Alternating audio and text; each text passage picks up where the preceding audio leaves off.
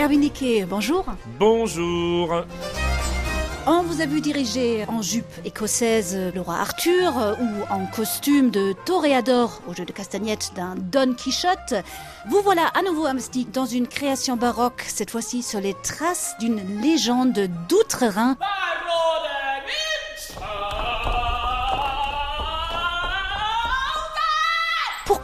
Alors c'est un livre que j'ai lu, au contraire des petits Français qui ne connaissent pas beaucoup ces aventures du baron de Münchhausen, alors que de l'autre côté du Rhin, euh, tous les gamins ont lu ça. Ça m'a tellement fait rire quand j'étais gamin. J'ai vu euh, le premier film des années 40, euh, en noir et blanc, et puis j'ai vu le film de Terry Gilliam qui était extraordinaire, fantastique, fantasmagorique. Pour moi, c'était indispensable de mettre en musique cette folie.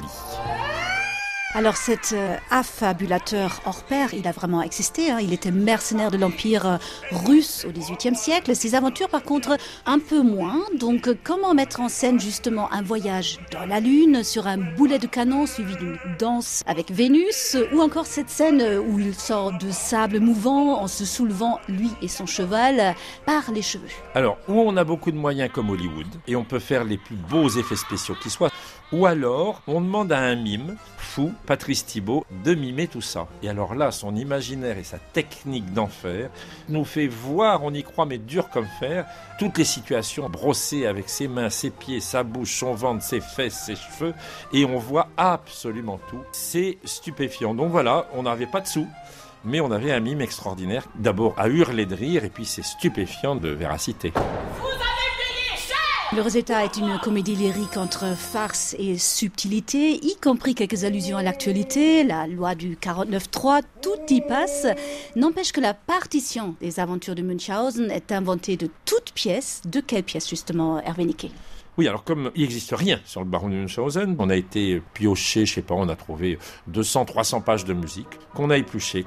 Alors évidemment, il y a des pièces de Rameau, de Campra, de Lalande, mais il y a des gens aussi inconnus que Niel, Stuck ou Colin de Blamont. Et ce sont des merveilles. Il y a même du Niquet, non?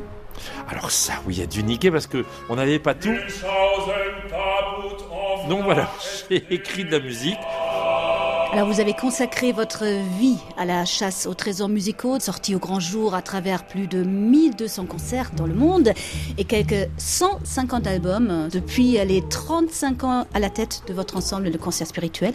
Pourtant, vous venez d'un désert musical, Hervé oui, moi je suis euh, fils de paysan, de cultivateur. Euh, par chance, j'étais à Abbeville où euh, il y avait une chorale et la maîtresse de chorale m'a mis au piano et puis c'est commencé comme ça. Il y avait cette grand-mère lointaine avec un petit don pour la musique Oui, alors ma grand-mère, Mémé Rachel, quand elle était jeune, 10, 12, 15 ans, a chanté dans les cafés des mariniers à Dunkerque pour gagner de francs sous. Mais c'est tout ce que j'ai retrouvé comme ascendant musical.